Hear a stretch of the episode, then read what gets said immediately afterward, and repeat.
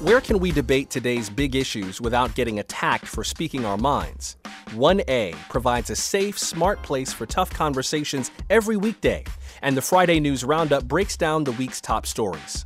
I'm Joshua Johnson. Check out the 1A podcast on the NPR One app or wherever you listen to podcasts.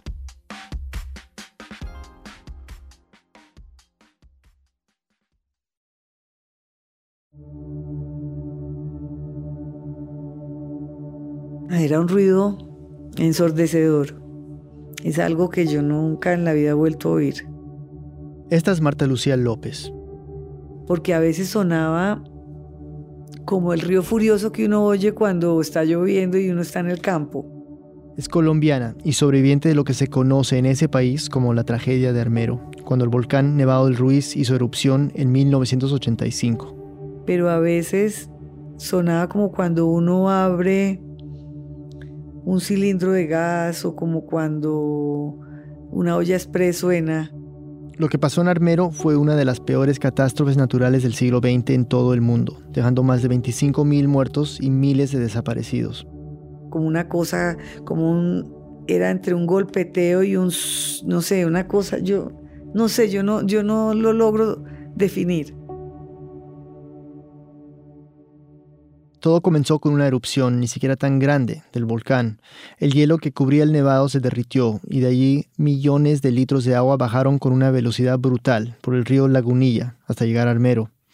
Y aunque había 46 kilómetros entre el volcán y la ciudad, los residentes de Armero no tuvieron tiempo de reaccionar. La avalancha llegó a eso a las 11 de la noche y en menos de una hora una ciudad tranquila, próspera, prácticamente desapareció. Pero allí no termina la historia, por supuesto. Mejor dicho, apenas comenzaba. Aquí nuestro productor David Trujillo. Primero hay que entender cómo era Armero antes de la avalancha. Todos los que vivíamos allá vivíamos muy contentos.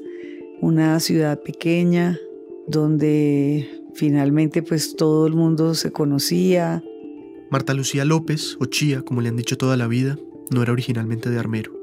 Se mudó ahí en 1979 a hacer su práctica después de estudiar agronomía. Típico pueblo de tierra caliente, donde las casas en general eran de una, máximo dos plantas.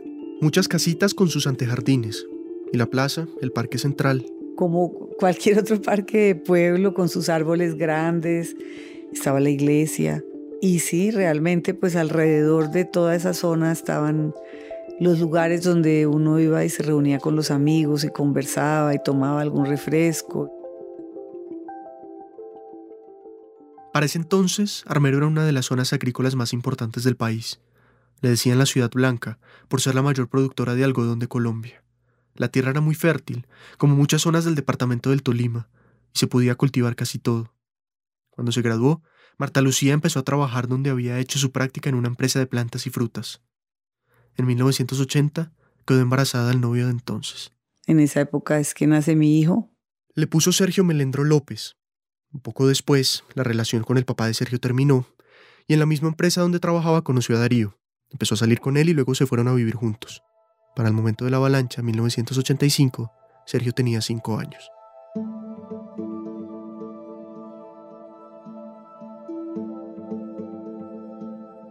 El volcán se había activado hacía más o menos un año, y desde ese momento los medios iban sacando informes de lo que estaba pasando. Los científicos se encargarán de investigar a fondo el comportamiento de la zona volcánica del Nevado del Ruiz y de definir planes para la prevención de desastres.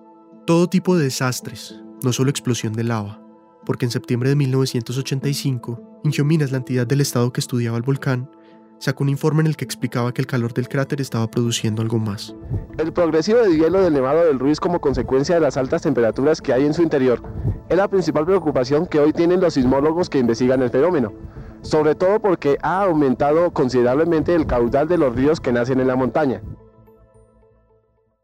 Pero como muchos habitantes de Armero, Marta Lucía, Yo personalmente, yo estaba totalmente ignorante de, de lo que pudiera pasar. Dos meses antes de la erupción, en septiembre, algunos congresistas pidieron que se tomaran medidas para proteger a la población. Un deshielo podía provocar una avalancha, y varias comunidades a lo largo del río Lagunilla estaban en peligro. Pero no todos estaban de acuerdo. No creo que las poblaciones aledañas a la base del Nevado del Ruiz deban eh, eh, preocuparse hasta el punto de que estén vendiendo fincas o emigrando de la zona. Varios expertos minimizaron esos temores.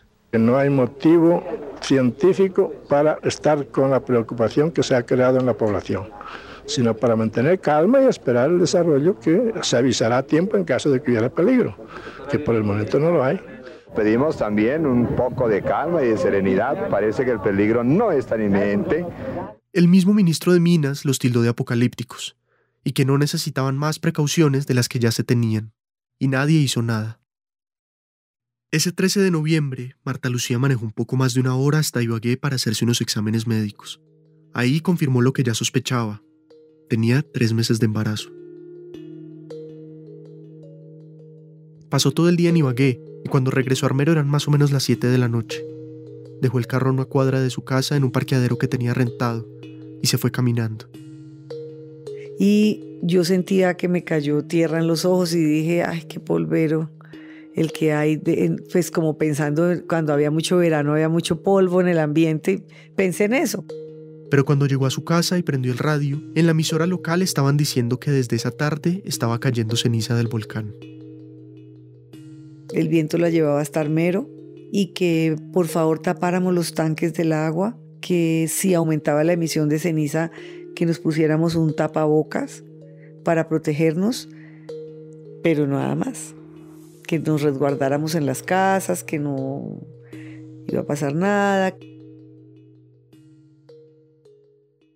Y entonces no se preocupó, siguió con su rutina normal. Normalmente todos antes de ir a la cama nos bañábamos todo ese tiempo fue con mi hijo en la bañada, conversando. Él quería un hermano y esa noche me habló de que, ese era el regalo que le iba a pedir al niño Dios, un hermano.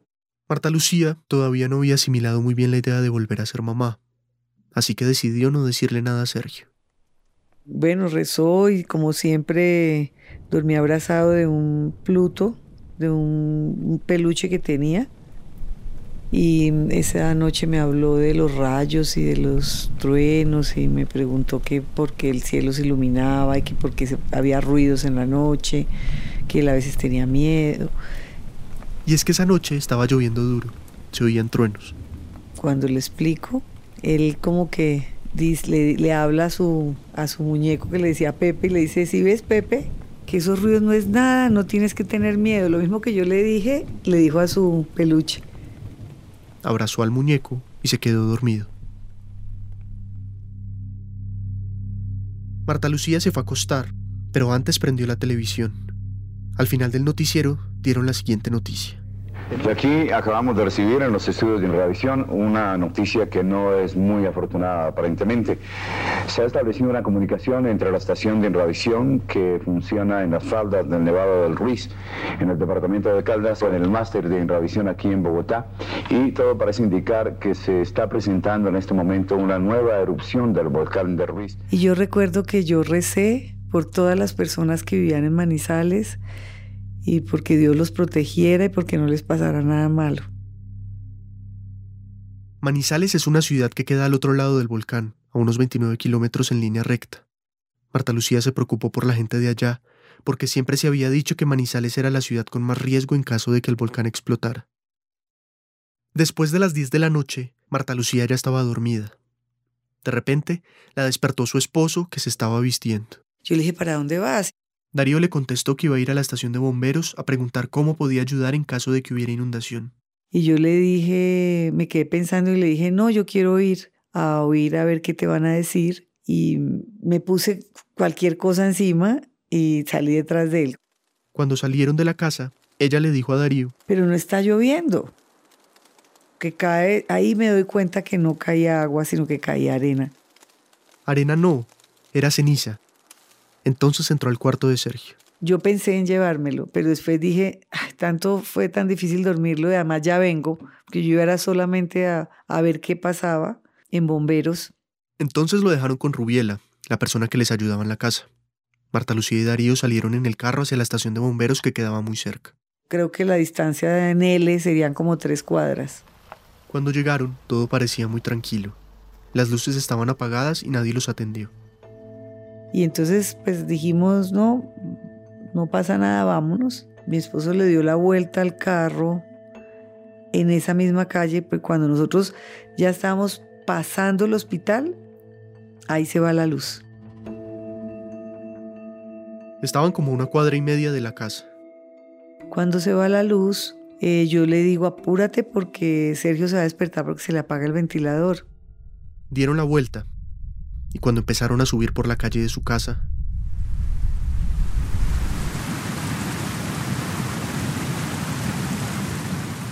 la avalancha empezó a, bajar por la calle nuestra. Y Darío me dice no puedo subir con el carro porque baja un río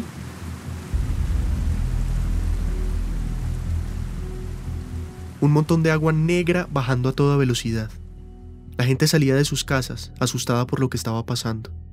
Darío le dijo a Marta Lucía que se fuera en ese carro para Mariquita, un pueblo unos 30 minutos de ahí, que él iba a buscar a Sergio y a Rubiela para llevarlos en el otro carro que tenían y encontrarse allá. Yo me imaginaba a Sergio encima de la mesa del comedor con la empleada y que había una inundación.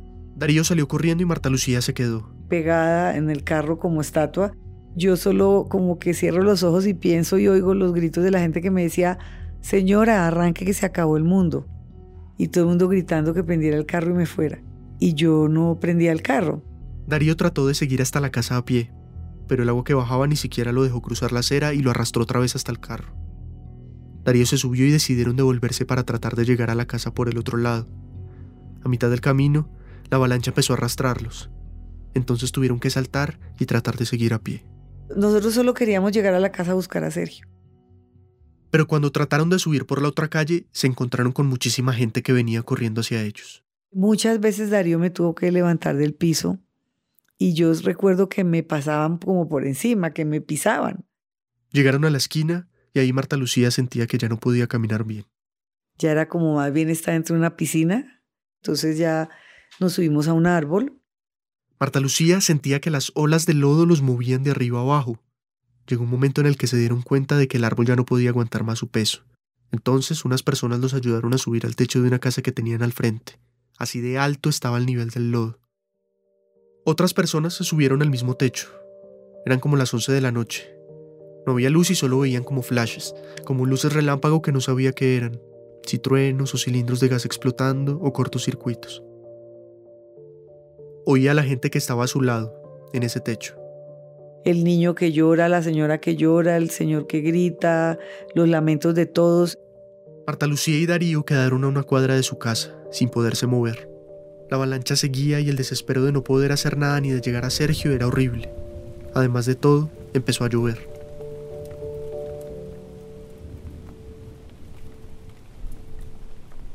Entonces era lluvia, ceniza, ruido, lamentos.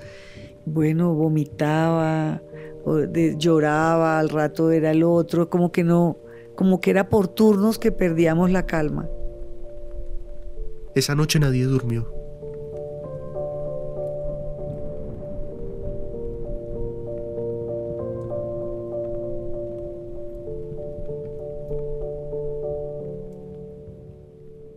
Una pausa y volvemos. Documentary filmmakers shoot hundreds of hours of footage, and on the document, we mine great stories from that footage. It's kind of like radio and documentaries had a baby, an inspiring and very insightful little baby. Check it out at kcrw.com slash the document or wherever you get your podcasts. Este podcast de NPR y el siguiente mensaje son patrocinados por Sleep Number. Sleep Number te ofrece opciones para ajustar tu cama a un gran precio. Sus camas nuevas son tan inteligentes que sienten cada uno de tus movimientos y se ajustan de manera automática para que puedas dormir cómodo durante toda la noche. Averigua por qué el 91% de los que usan Sleep Number lo recomiendan. Puedes encontrar estos productos en una de las 550 tiendas de Sleep Number en Estados Unidos.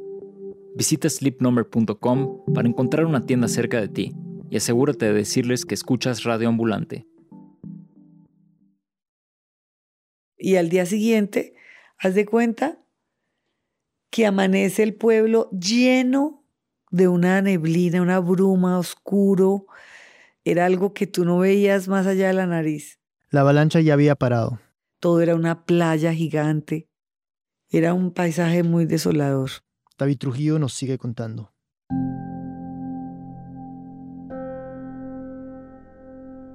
Todos eran del mismo color, grises por el barro. La mayoría estaban desnudos. La avalancha les había arrancado la ropa. El pueblo había sido arrasado. Las pocas construcciones que quedaban estaban enterradas casi por completo en una masa espesa, como concreto. Oír los lamentos de la gente pidiendo auxilio, como que de la tierra brotaban los gritos de la gente. Era algo... No, no, no, era algo increíble. La casa de Marta Lucía, que quedaba diagonal a donde estaban, ya no existía. Entonces pasó una avioneta. Los que estaban en el techo hicieron señas con los brazos, pero no paró. El señor Rivera, eh, en una avioneta de fumigación sobre Bolo Armero, y la información suya, señor Rivera, ¿cuál es? Era el primer sobrevuelo de Armero después de la avalancha. Al aterrizar, el piloto Fernando Rivera habló con Yamida Mat, periodista de Caracol Radio. Que Armero quedó arrasado en un, eh, casi el 100%. Eh, sí, ¿a qué horas tuvo usted eh, la visión sobre Armero? más o menos a las 6 de la mañana. ¿Qué tipo de descripción podría hacer sobre lo que observó? Eso quedó todo lodo, borró casas, borró todo, todo, todo. Pero usted podría hablar de, de cuántas personas muertas la mejor forma es que averigüen cuántas habitantes tenía Armero y de ahí saquen la cuenta de que no hay no hay siquiera un 2% de, de, los habitantes sobrevivientes, de resto casi todos murieron. Es obviamente una cifra apresurada, aproximada. Salió de lo primero que vio el piloto, pero lo que se entiende es la escala de la devastación.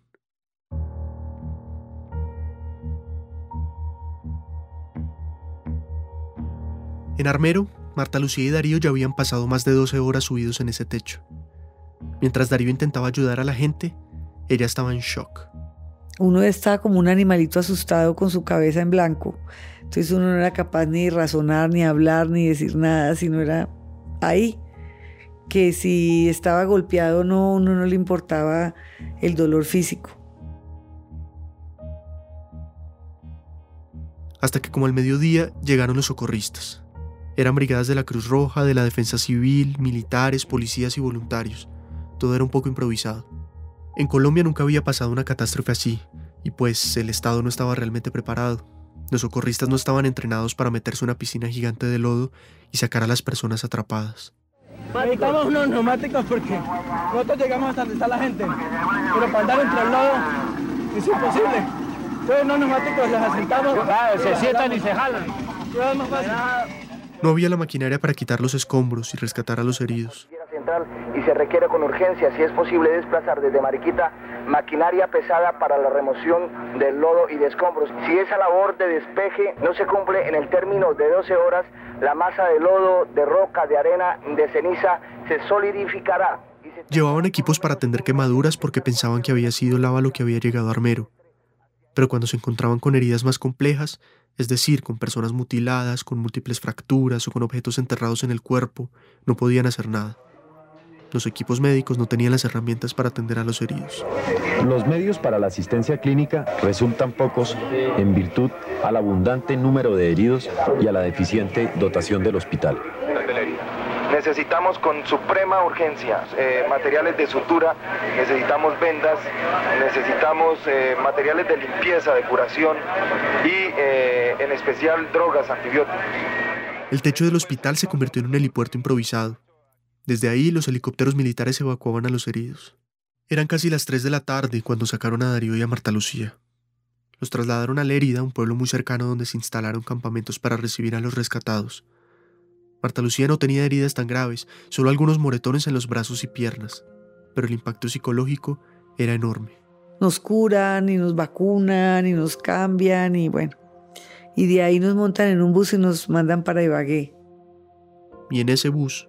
Todo el mundo vuelto nada, nadie hablaba con nadie, todos, el uno golpeado, el otro rayado, el otro herido, el otro como zombie. Todo el mundo era como cargando ganado. Las heridas de Darío tampoco eran muy graves, así que apenas pudo regresó a buscar a Sergio.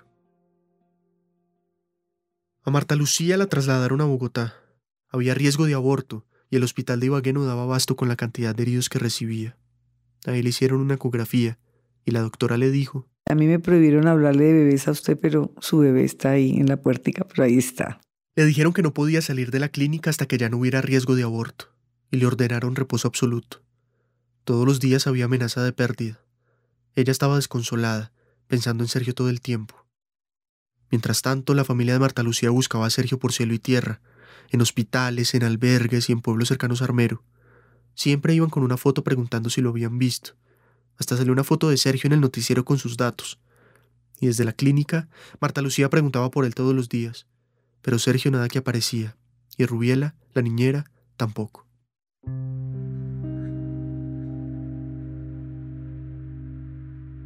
La familia de Marta Lucía empezó a convencerse de que lo más probable era que estaba muerto, pero ella no. Porque siempre yo decía, no, yo siento que él está en alguna parte, yo siento que él está vivo. Ella empezó a sentir que su familia la juzgaba. Todos en mi casa como que me decían más o menos, se va a chiflar. Entonces siempre era como que más bien no vuelvo a hablar del tema. Y el dolor era solo mío para mí. Yo creo que pasé llorando sola mucho tiempo. Marta Lucía tuvo que volver a trabajar a la zona un mes después de la avalancha. Vivía relativamente cerca Carmero y obviamente fue muy difícil. Pasar los días y salir a trabajar y encontrarme con las cosas de las casas enterradas, encontrarme con todo por donde uno caminaba cuando salía uno a trabajar y a adecuar los terrenos para poder volver a sembrar.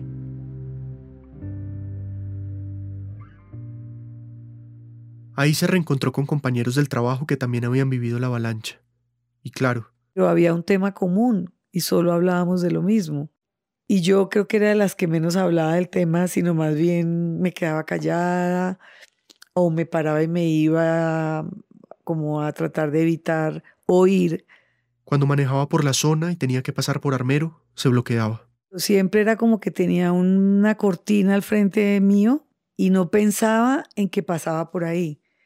Y también le pasó algo más.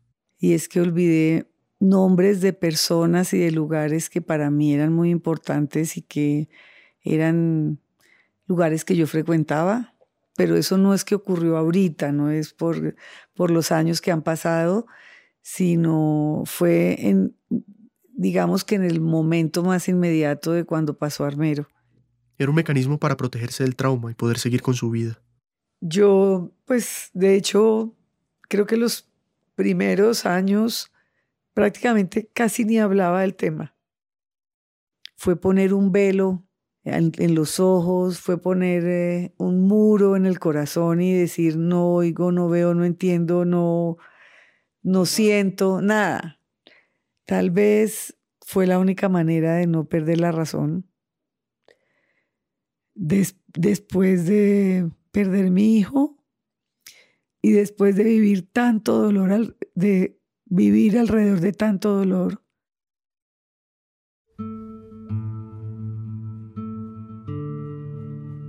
En mayo de 1986, seis meses después de la avalancha, Marta Lucía tuvo su segundo hijo, Felipe.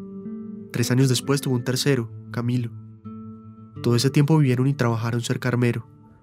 En 1990 se mudaron con los niños a Bogotá y durante 27 años no volvió a tocar el tema de Sergio. Pero Marta Lucía nunca pudo convencerse de que su hijo había muerto. En el 2012 Marta Lucía se enteró de que existía una fundación que se llamaba Armando Armero, que cada año reunía gente para conmemorar la avalancha. Ese año se sintió con fuerzas de volver a hablar de Sergio, y en la fundación le sugirieron que hablara con su familia del tema, que les volviera a hacer todas las preguntas que tuviera. Una de las primeras personas a las que llamó fue a su hermano Gustavo, que le había ayudado a buscar a Sergio después de la avalancha. En medio de esa conversación, se enteró de que su hermano había durado casi 30 años sin contarle algo muy importante. ¿Aló? ¿Gustavo? Aló, aló. Llamé a Gustavo por teléfono para que me contara él mismo lo que pasó. Me contó lo mismo que le contó a su hermana, que en los días siguientes a la avalancha él se había ido a muchos pueblos cercanos con una foto de Sergio. Mucha gente de los refugios estaba en shock y cuando él se las mostraba... Lo miraban a uno con una mirada toda extraviada y no le contestaban si sí ni nada, ¿no? En uno de esos pueblos cercanos, en Venadillo, Gustavo le mostró la foto de Sergio un socorrista de la Cruz Roja. Y él me dijo esto, me dijo, ese niño yo lo vi, yo lo, lo, lo, tuve porque eh, eh, el niño se me quedó grabado. Por el apellido, Melendro. Tenía un conocido con ese apellido. Y él me dijo, sí, yo, yo lo atendí, yo atendí, estaba venido de un bracito. Y nosotros medio lo curamos y lo mandamos para allá, para la Cruz Roja. Cuando Gustavo se fue a la Cruz Roja y volvió a preguntar por Sergio, ya nadie le dio razón de él. Siguió buscando en toda la zona, en refugios, hospitales, campamentos, pero nada. Para Gustavo ver cómo estaba su hermana después de la pérdida de Sergio fue muy difícil. La veía muy deprimida. Entonces yo no quise nunca decirle, mire, esto pasó. No, yo no le quise comentar nada de eso. Marta Lucía lloró mucho. Se le mezclaron un montón de sentimientos. Sintió rabia y frustración por haber perdido tantos años en silencio en vez de haber buscado a su hijo. Pero al mismo tiempo sintió algo de esperanza al saber que Sergio podía estar bien, en alguna parte.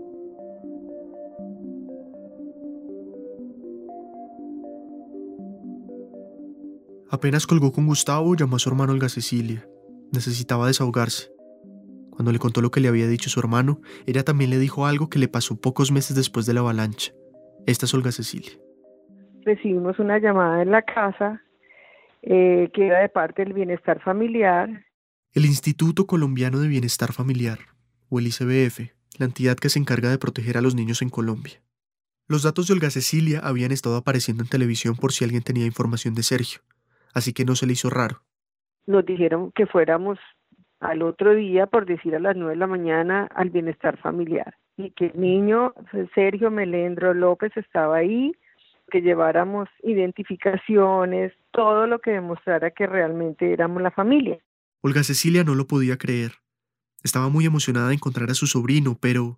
Nosotros no le quisimos avisar nada a ella porque queríamos realmente darle la sorpresa entonces se fue con su esposo a la sede principal del ICBF, en Bogotá.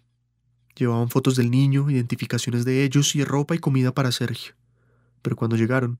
Nadie nos dio información, nadie nos dijeron que nadie nos había, que de ahí no nos habían llamado. Olga Cecilia obviamente insistió. Dijo que como así, que a ella le habían llamado el día anterior y le habían dado el nombre completo. Pero les dijeron que no.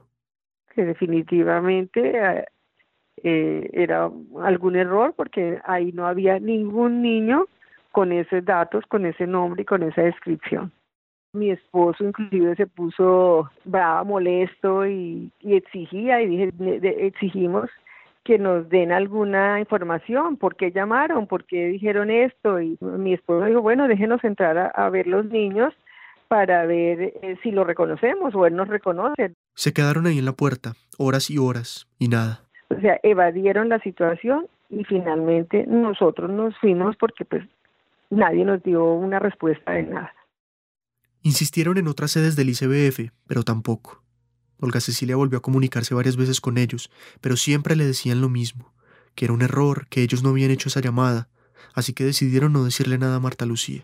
Ella estaba en shock por muchos meses, ella estuvo realmente emocionalmente muy mal, eh, cualquier cosa la afectaba terriblemente. Y además como estaba embarazada y con el riesgo de perder el bebé. Eh, había cosas que realmente nosotros evitábamos y no estábamos 100% seguros de decírselas, ¿no? Pero Olga Cecilia, aún 27 años después, sigue creyendo que es casi imposible que lo que le dijeron en el ICBF, que era un error, sea realmente cierto porque esa llamada con, o sea, que le digan a un niño pareció, pero Sergio Melendro López, ¿por qué me llaman a mí con datos, con nombre y apellido del niño? ¿Por qué? Marta Lucía no podía creerlo. Cuando yo llamo a mi hermano y a mi hermana, me salen con esa historia, yo me quedé como si me hubieran sacado ayer de armero. Muy mal me sentí. Se sentía como en un callejón sin salida. Estaba muy confundida. Llamó entonces a Yolanda, su amiga de toda la vida. Necesitaba, otra vez, desahogarse. Y esto va a sonar inverosímil, pero no lo es. Yolanda también tenía algo que contarle que una amiga en común que se llama Luz Ángela, en un viaje a New Orleans seis meses después de la avalancha, entró un día a un almacén Benetton y cuando uno de los vendedores la oyó hablar en español, se le acercó y le preguntó, ¿Tú eres latina? Y ella le dice, sí, soy colombiana. Y él dijo, qué emoción me da conocer a alguien latino porque y más de Colombia porque mi, mi hermano acaba de adoptar un niño de la tragedia y mi sobrino eh, es de allá. Entonces saca la billetera, le muestra la foto y ella le dice, este es Sergio, el hijo de mi amiga Chía. Según Luz Ángela, intentó pedirle explicaciones al vendedor, pero él se puso evasivo y ya no quiso atenderla más. Cuando volvió a Colombia, le contó a algunas de las amigas de Marta Lucía, entre esas a Yolanda. Esta es Yolanda. Pues ah, ya nos reunimos todas las amigas de Che, ¿qué hacemos con esta información? Entre todas lo discutieron. El más grave problema era que no tenían información precisa. Porque si la amiga llega y nos dice, mire, está en tal ciudad, este es el teléfono, así se llaman las personas, pues obvio, ahí mismo decimos, no, vamos a buscarlo, ya. Pero sin nada concreto pensaron es tan difícil el momento que, y esto no se puede prestar ni para falsas expectativas, ni para amarillismos, ni para nada, porque es de mucho manejo, de mucho cuidado, es, es un dolor muy grande. Cuando uno quiere, no quiere herir. O sea, tuvieron el mismo raciocinio de los hermanos, así que como ellos, decidieron no decirle nada. Marta Lucía buscó a Luz Ángela y ella le confirmó la historia. Yo la llamé y hablé con ella y ella me ofreció ayuda, ella es abogada y me dijo lo que usted quiere. Cuando colgó, Marta Lucía se derrumbó. Estuvo muy mal durante varios días. Lo que más le dolía era pensar que si hubiera sabido todo esto en esa época, habría sido más fácil buscar a Sergio. Pero habían pasado tantos años que la cara de ese niño ya no era la misma. Ahora era un adulto, completamente diferente.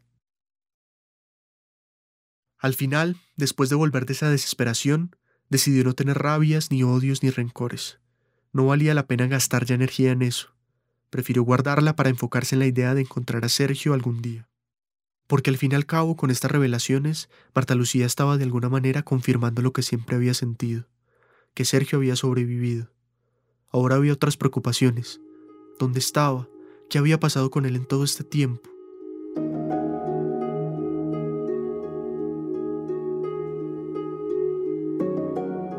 Pero claro, Sergio no fue el único niño que desapareció. Eran muchos, muchísimos niños más. Y entonces me comenzaron a llegar historias e historias. Este es Francisco González, de la Fundación Armando Armero.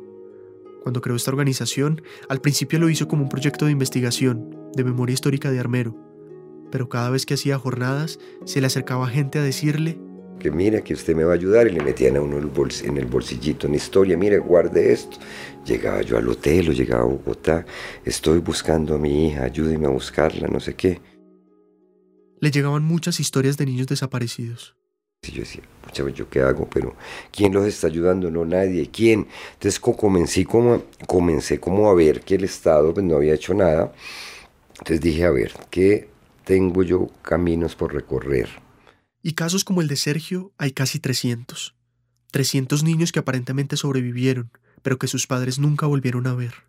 Y fue con Francisco y su fundación que Marta Lucía se contactó en el 2012.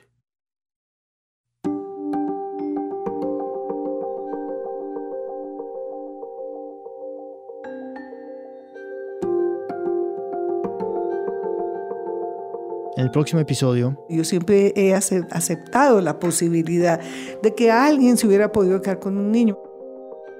No sé, no sé qué están ocultando, no sé qué ellos pretenden pues con esto. Eso es una herida que tiene Colombia, ¿sí? Que no ha sanado todavía. Hola, mi nombre es Felipe Salama, soy sobreviviente de Armero. Eh, yo cuando chiquito quedé como NN eh, cualquier cosa, eh, comunícate con la Fundación Armando Armero. Mi nombre es Heidi Di Bella, fui adoptada de la tragedia de Armero, ahora vivo en Italia, busco algún familiar. ¿Qué pasó con los niños sobrevivientes de Armero? David Trujillo es productor de Radio Ambulante, vive en Bogotá. Esta historia fue editada por Camila Segura, Silvia Viñas y por mí. La mezcla y el diseño sonido son de Ryan Swikert. El resto del equipo de Radio Ambulante incluye a Andrés Aspiri, Jorge Caraballo, Barbara Sawhill, Luis Treyes, Elsa Liliana Ulloa y Luis Fernando Vargas. Maitik Avirama es nuestra pasante editorial y Andrea Betanzos es la coordinadora de programas. Carolina Guerrero es la CEO. Radio Ambulante se produce y se mezcla en el programa Hindenburg Pro. Conoce más sobre Radio Ambulante y sobre esta historia en nuestra página web, radioambulante.org. Radio Ambulante cuenta las historias de América Latina. Soy Daniel Alarcón. Gracias por escuchar.